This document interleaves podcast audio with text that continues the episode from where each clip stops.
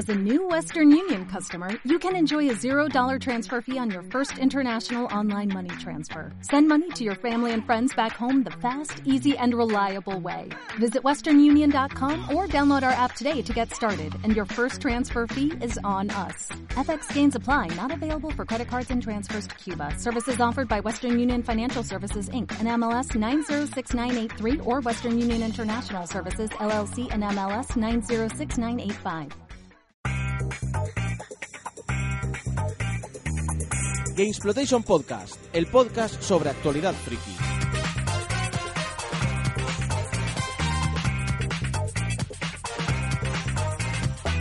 Bienvenidos al GX Podcast, soy Isaac Viana, vuestro conductor, y os quiero comentar todo lo que está sucediendo estos días. Desde luego las noticias del mundo retro se están sumando. El pasado 29 de noviembre fue el 25 aniversario de la Mega Drive y justo un día después fue el 26 de la PC Engine, la consola que inició la cuarta generación de consolas, la era de los 16 bits, aunque la CPU de ella fuera de 8, pero bueno, cosas, cosas de, de la mercadotecnia. Este año se celebra el 30 aniversario del MSX, esta semana se celebra la Retromanía en Zaragoza, este fin de semana es la Retro Barcelona, la semana que viene hay un pequeño espacio dedicado a la Retro Madrid en la Madrid Games Week y de aquí a un mes tenemos una nueva reunión de usuarios de MSX en Barcelona. Así que como veis, el retro está pisando muy fuerte hoy día en nuestro país. Y solo he dicho además algunas de las cosas que han ocurrido estos días, es decir, a lo largo del año hay más noticias. Así que para hacer un pequeño repaso y que pues un poco entender cómo está el mercado, entre comillas, por llamarlo de alguna manera, retro, creo que no podía encontrar a mejor persona que a Ignacio Zarranz, conductor del podcast de Fase Bonus y además co-creador de una iniciativa muy interesante llamada 1985 Alternativo. ¿Qué tal, Iñaki? Hola, Isaac, muy contento de estar aquí. Bueno, hola a todos los, oyentes. Muy contento, además es como, como tú estás comentando. ¿Qué cantidad de, de, noticias acerca de este mundo tenemos en un corto espacio de tiempo? Pero parece que esto es un goteo constante. Es una locura, se ha juntado todo. Es una auténtica pasada. Además, yo tengo la suerte de por menos estar aquí en Zaragoza. Me toca visitar Retromanía en nada, así que ya os comentaré. Este sábado vamos a ir a Retro Barcelona y también tenemos a gente que va a ir a los Madrid Week. O sea, es, es eh, tienes que tener gente en todos los lados porque hay tanta cosa para ver y tanto que quieres contar y tantas fotos chulas que sacar que es importante. Vamos a empezar con la noticia que ha marcado este inicio de fin de año retro, que ha sido el cuarto de siglo de Mega Drive pero ocurre que en Sega solo lo han querido celebrar con ports para 3DS. ¿A ti cómo te parece que lo ha llevado la compañía? Bueno, me parece que para una consola que creo que básicamente ha sido el pilar de Sega durante mucho tiempo, es eh, yo diría que es poco, y que claro, Sega tiene sus estudios de mercado y sabe por dónde tirar, pero creo que es una consola que quizás sea la más importante a nivel de ventas para Sega, yo no a nivel de usuarios, que estamos hablando de cosas diferentes, pero es la Mega Drive, es que es lo máximo que ha tenido Sega en el mercado, o sea, hasta tocó casi el cielo con esa consola y luego, a, pesar de que a los usuarios el resto de sus máquinas no se encantan, a nivel suyo económico tenían que ver que han ido hacia abajo tanto Sega Saturn como Dreamcast y que Mega Drive necesitaba, necesitaba un aniversario yo creo que bastante más potente, con bastante más repercusión, sobre todo para la propia Sega. O sea que, que lo que es la selección de 3D flojo, ¿no? Un poco como, como el año pasado Konami con el 25 aniversario de Metal Gear, que ha sido muy... Bueno, sacamos aquí unos titulitos remozados, pero poco más. Es que la, la, cuestión es que Sega creo que lleva haciendo un poco, lleva arrastrando sus ports desde, desde casi prácticamente que murió la Mega Drive.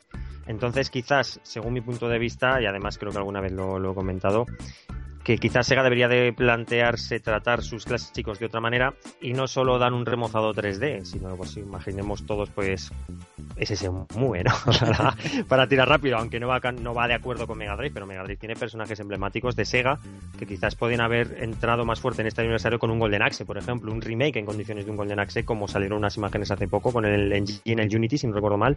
Algo así, algo más potente, un anuncio mucho más potente de revivir esos clásicos de Mega Drive y darle mucho más bombo. Es una consola muy importante eh, no quiero olvidarme, ahora que hablas de Mega Drive, los compañeros de Game Back, ese especial de tres horas que le dedicaron haciendo un documental precioso, porque Sega no hace eso. Imagino que es ya más tirando a nivel económico, pero hay muchas maneras de celebrar el, el 25 aniversario de esa máquina. ¿Qué pensaste con la imagen de Sega? La que hacía, la que iban a hacer el anuncio y parecía ahí una mano.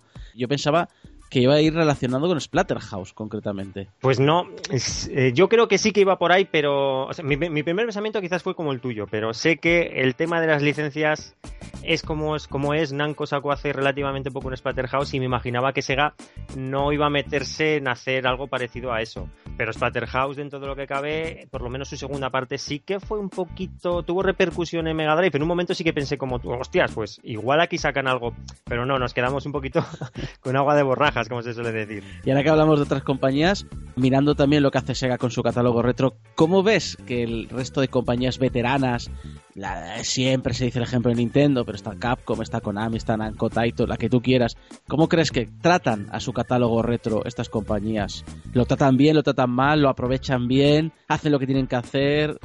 Yo lo veo complicado. Primero, como compañía, yo creo que hacen lo que tienen que hacer, que es intentar sangrar hasta el último minuto el productor del cual tú tienes la licencia, ¿no? Yo soy el, tengo la licencia de Golden Axe, pues te, voy a intentar vender como usuario 50 veces el mismo juego. Y si me las compras 50 veces, estupendo. Pero a nivel de compañía ya con un renombre que intenta cuidar a los usuarios, eh, ¿cuántas veces me vas a intentar vender a mí el primer Sonic o el primer Golden Axe? Es que no haces más que intentar venderme lo mismo y a precios que, ojo. Y a veces mal encima, porque recuerdo cierto Sonic para Game Boy Advance que fue un poquito lamentable. O el port que sacaron mismamente de Golden Axe para Dreamcast también con emulador. Es que yo creo que Sega como compañía, y vamos a ser sinceros, joder, como compañía yo quiero ganar pasta. Pues voy a intentar sacar dinero de debajo de las piedras. Pero a nivel de usuarios, con la carrera que tiene, y con, que tiene seguidores de toda la vida. O sea, hay gente como nosotros que está aquí celebrando el 25 aniversario de la Mega Drive, como jugaba la Master System, como ha tenido la Game y yo creo que Sega, como Sega y muchas compañías, al usuario retro nos intenta estafar un poco, tirar del recuerdo, intentar vendernos 50.000 veces el mismo juego pero que de aquí una parte pues ya es descargable y no deja de ser más que una ROM con un emulador. Entonces es un punto de vista, según mi punto de vista, contradictorio. Como compañía, guay, hace lo que tiene que hacer, tirar para adelante y sacar todo el dinero que pueda. Pero a nivel de cuidar al usuario lo veo muy mal, tanto esta como otras. Te están vendiendo una ROM, pues eso, con un emulador que igual le ponen cuatro tonterías más y si llega a ser igual que, por ejemplo, te pongo el caso del Golden Axe de Mega Drive, si llega a ser el emulador igual de bueno, tira que te va, pero hay conversiones que te la dejan bastante que desear. Entonces nos quedamos con el fandom, ¿no? Yo que así, es que eh, Sega es una compañía que ya tiene renombre, joder, y tiene mucha gente detrás de ella desde hace muchos años.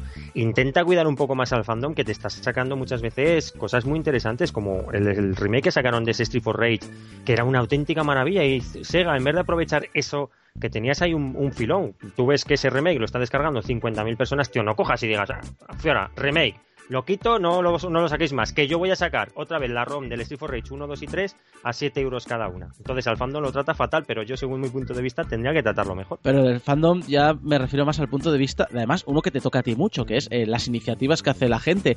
Generar software nuevo, generar CDs de música basados en, esas eh, bandas sonoras, postres, llaveros, camisetas, libros ilustraciones y precisamente tú eres uno de los cofundadores de 1985 Alternativo, es decir, creáis juegos, entre otras consolas, para Mega Drive, que yo creo que ese es el verdadero homenaje, ¿no? De los 25 años.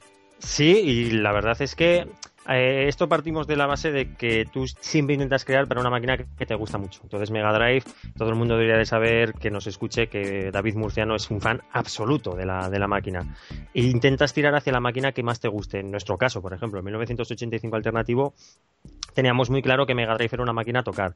Pero comentaba, como comentaba antes, eh, hay otro fandom, como tú dices, que no es que genere software para dicha máquina, pero sí que genera software con referencias a la máquina, ya sea pues ese remake del Street for Rage, un juego que sacaron el Golden Axe y si no recuerdo mal, también hace relativamente poco, que intentaba rescatar un poco el sabor de los juegos de Mega Drive. Entonces, el, yo creo que el fandom de Sega, y más hacia Mega Drive, es absoluto, o sea, cuentan con un apoyo brutal. ¿Qué te parece toda la gente que crea material nuevo. Ya no hablo de ya de Mega Drive en concreto, sino el que sea. O esta gente que sabe tocar un instrumento y decide hacer pues bandas eh, basadas en la música de Konami o vamos a hacer llaveritos con las portadas de juegos de Spectrum o etcétera. A mí me parece mm, bastante, bastante bien. Tengo que decir, y alguna vez lo hemos comentado, incluso contigo alguna vez lo hemos comentado, cuando alguien saca, vamos a ponernos a nivel musical, vamos a centrarnos un poquito si quieres por ahí, algún alguna canción clásica, vamos a poner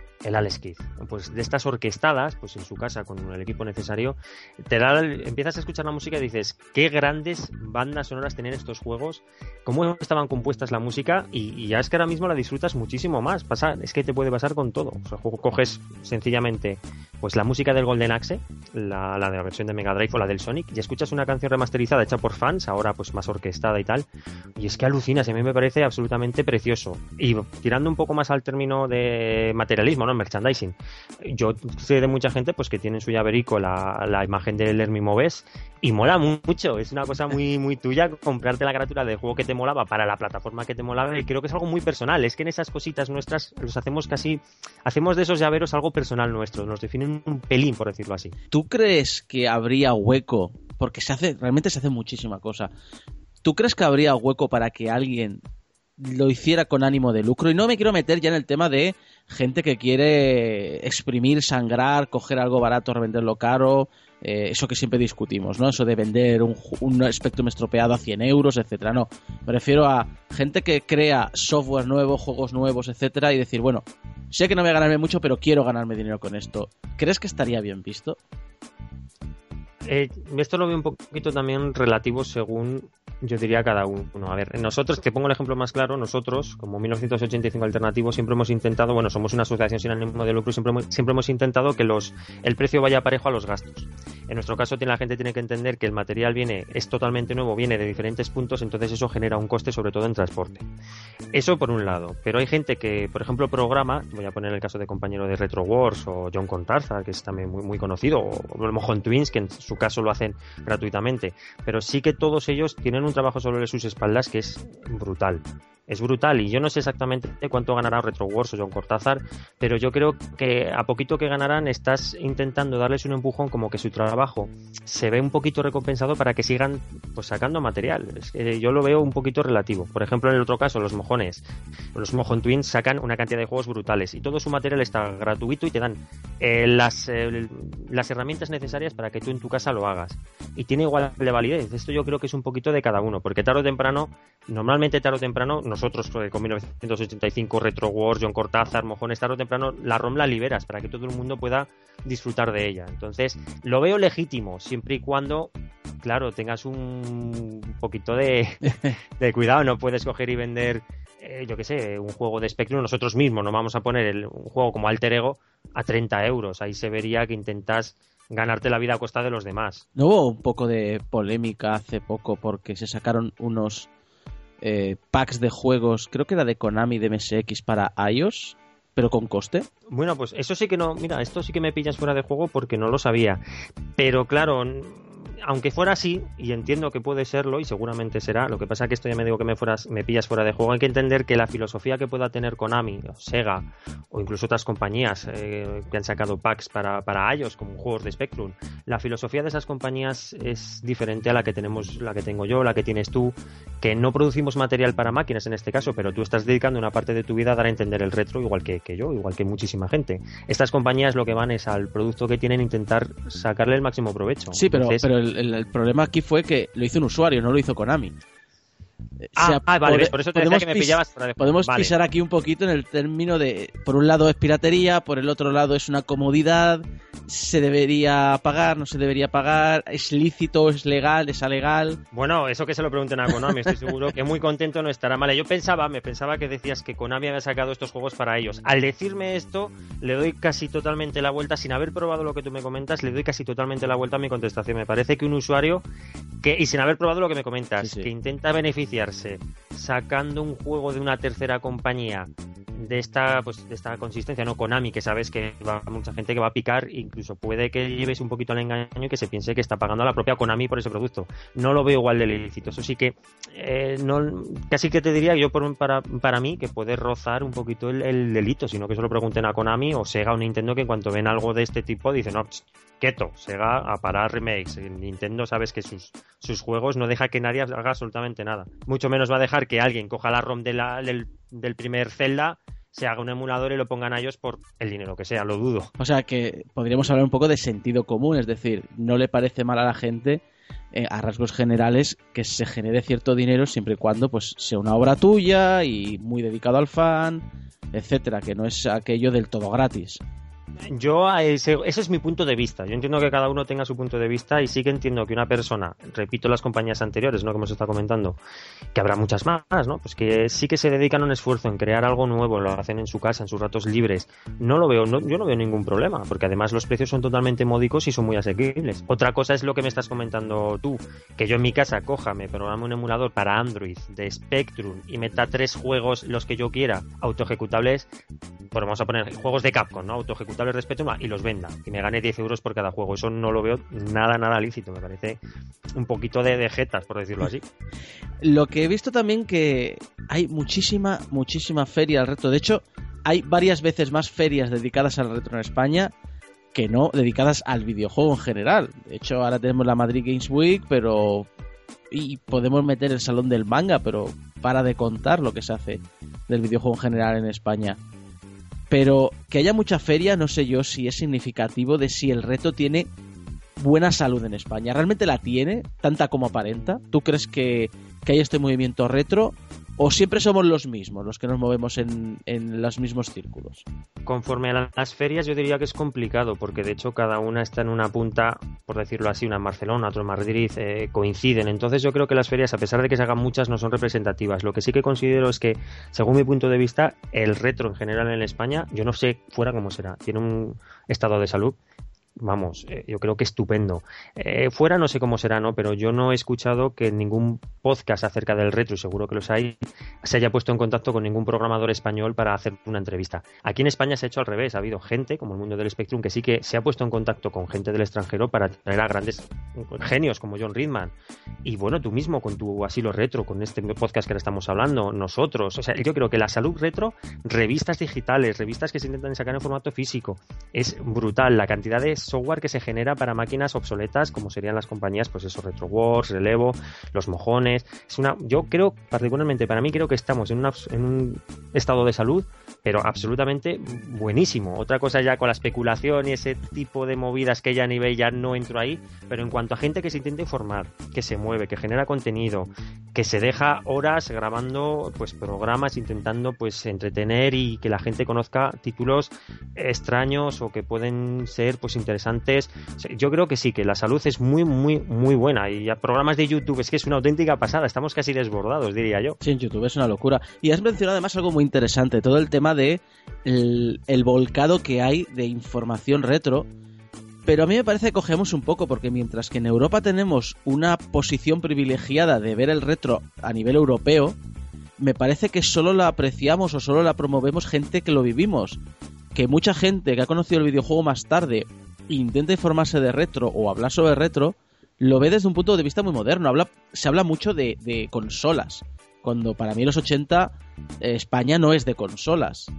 Eh, ¿Cómo ves tú esto? Porque realmente yo creo que hay dos formas de ver el retro. El retro mm, desde un punto de vista muy moderno, que es como una reescritura de la, de la historia, y luego el retro de los viejunos arcaicos también como tú y yo como yo, que decimos, no, había unos microordenadores que estaban muy bien y usábamos todos. Yo creo que eh, todo depende de la cultura retro que tengas. Nosotros, como tú comentas, tenemos, por lo menos creo que tenemos mucha cultura videojueguil, como tú dices, de microordenadores. ¿no? Tú manejaste el MSX en su tiempo, yo tenía el Spectrum, hay mucha gente que ha tocado Spectrum, que ha tocado Amstrad, pero sí que quizás una generación, y no muy lejana a nuestros años, vamos a poner un ejemplo, yo tengo 35, ¿no? Pues igual una persona de 30 años empezó en vez de con el Spectrum o con el MSX como tú, sí que es cierto que igual empezó ya con una Mega Drive o con una Master System. Y hay que reconocer que por aquel entonces no había tiempo para todo. O sea, perdón, no había tiempo, no había dinero para todo.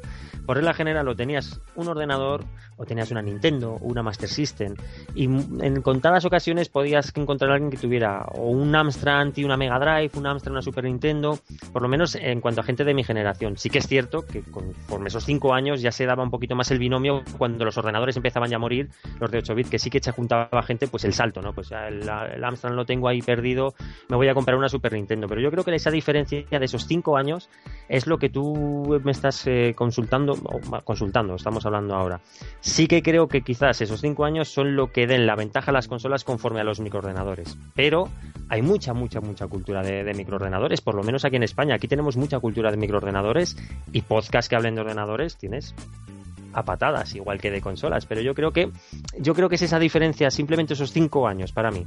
Sí, es que ya te digo, últimamente ya se y especialmente gracias a iniciativas como Choquilates, que es un libro súper recomendadísimo o revistas como la Retrogamer y bueno, hay más ahora. Está saliendo mucho ahora, mucha revista y mucha información de, de microordenadores, pero es que hace unos años parecía que, que, los 80 en España eran consolas y me, me, chocaba un poco esto. No sé si lo viste, viviste tú así cuando empezaste precisamente fase bonus, hace ya unos cuantos años.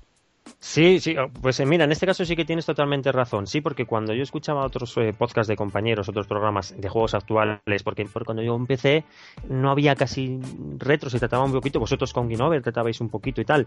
Sí que es cierto que cuando alguien hablaba de sus recuerdos, normalmente hablaba de Mega Man de Nintendo, el Sonic de Master System, eh, títulos así muy emblemáticos, pero sí que es cierto que para consola pocas veces escuchaba yo, pues yo qué sé, pues un Army Moves de Amstrad, recuerdo cuando me compré el Amstrad y me dieron ese pack de, de videojuegos de Dynamics, sí que es cierto, sí que es cierto que quizás en un principio eh, los recuerdos en general que se daban a los oyentes eran más de consolas. Yo creo que igual porque eran más de un poquito un abanico más abierto. Pero también es cierto, como tú dices, que de un tiempo a esta parte el movimiento de microordenadores está siendo brutal. O sea, hemos salido como setas, por decirlo así. Tú que comentabas, ¿no? De MSX, la, la, vida que ha tenido siempre ese ordenador, yo creo que ahora mismo también está en un punto altísimo. Creo que nos hemos salido súper indignados, nos han dado fuerza y de ahí hemos salido, porque es que si no nos explica este cambio en cinco años. Pues MSX quizás sea de los ordenadores que la gente, por el motivo que sea igual, pues lo que se comenta siempre a nivel, que no lo digo yo, que lo dicen los, los grandes como Paco Pastor, a nivel de venta siempre ha sido, eh, digamos, un cuarto plato. Vosotros habéis hecho piña con, con, vuestro ordenador y lo habéis defendido a, capa y espada. A nosotros como Spectrum nos tocaba defenderlo poquito, a los de Amstrad, ¿no? Porque sí, todo el mundo tenía esos ordenadores. Pero me refiero a, a nivel de, de, retro, que hemos salido todos los de microordenadores como una piña últimamente. Sí, sí, sí, sí. No sé si, ya no sé si es por las facilidades que hay ahora mismo de programación, porque como gente como los mojones con su churrera, que te dan todas las material necesario para sacar tú en tu casa, aunque no tengas ni de programación, lo que sea, la cantidad de datos que hay sobre parsers, para programación en BASIC, compiladores, es una cosa tan tan al acceso que a poquito esfuerzo que le hagas, quizás pues cualquiera puede sacar ahí pues las cosas que tenía en la cabeza. Y en cuanto a compañías, bueno, Relevo y RetroWorks tienen obras de arte en esos ordenadores, igual que los mojones. Entonces sí que salimos todos y con mucha fuerza, por decirlo así. Vamos a hablar también de, de, programación de retro, pero ya más moderno, es decir, los indies, que están dándole a... Básicamente se han apoderado de la estética retro.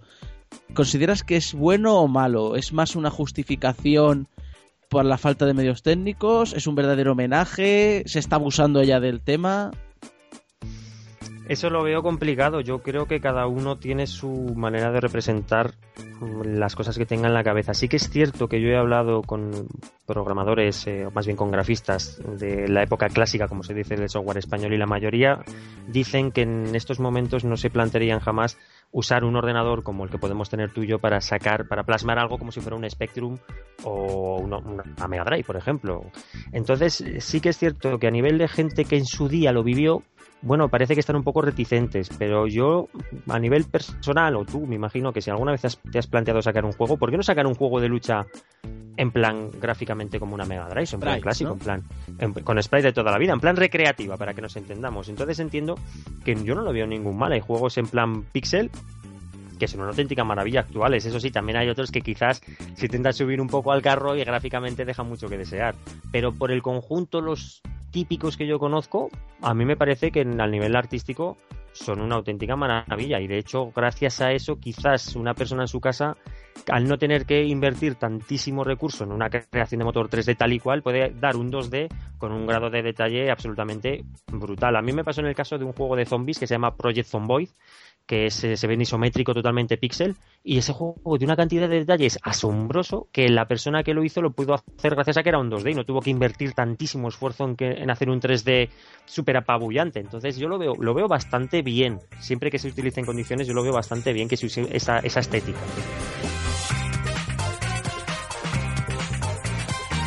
Y hasta aquí Gamesploitation Podcast, el podcast de la actualidad friki.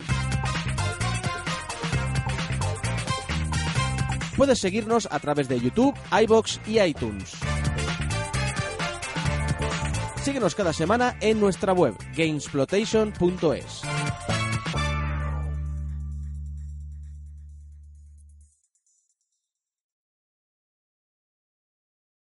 En Sherwin Williams somos tu compa, tu pana, tu socio, pero sobre todo somos tu aliado, con más de 6.000 representantes para atenderte en tu idioma y beneficios para contratistas que encontrarás en aliadopro.com. En Sherwin Williams somos el aliado del PRO.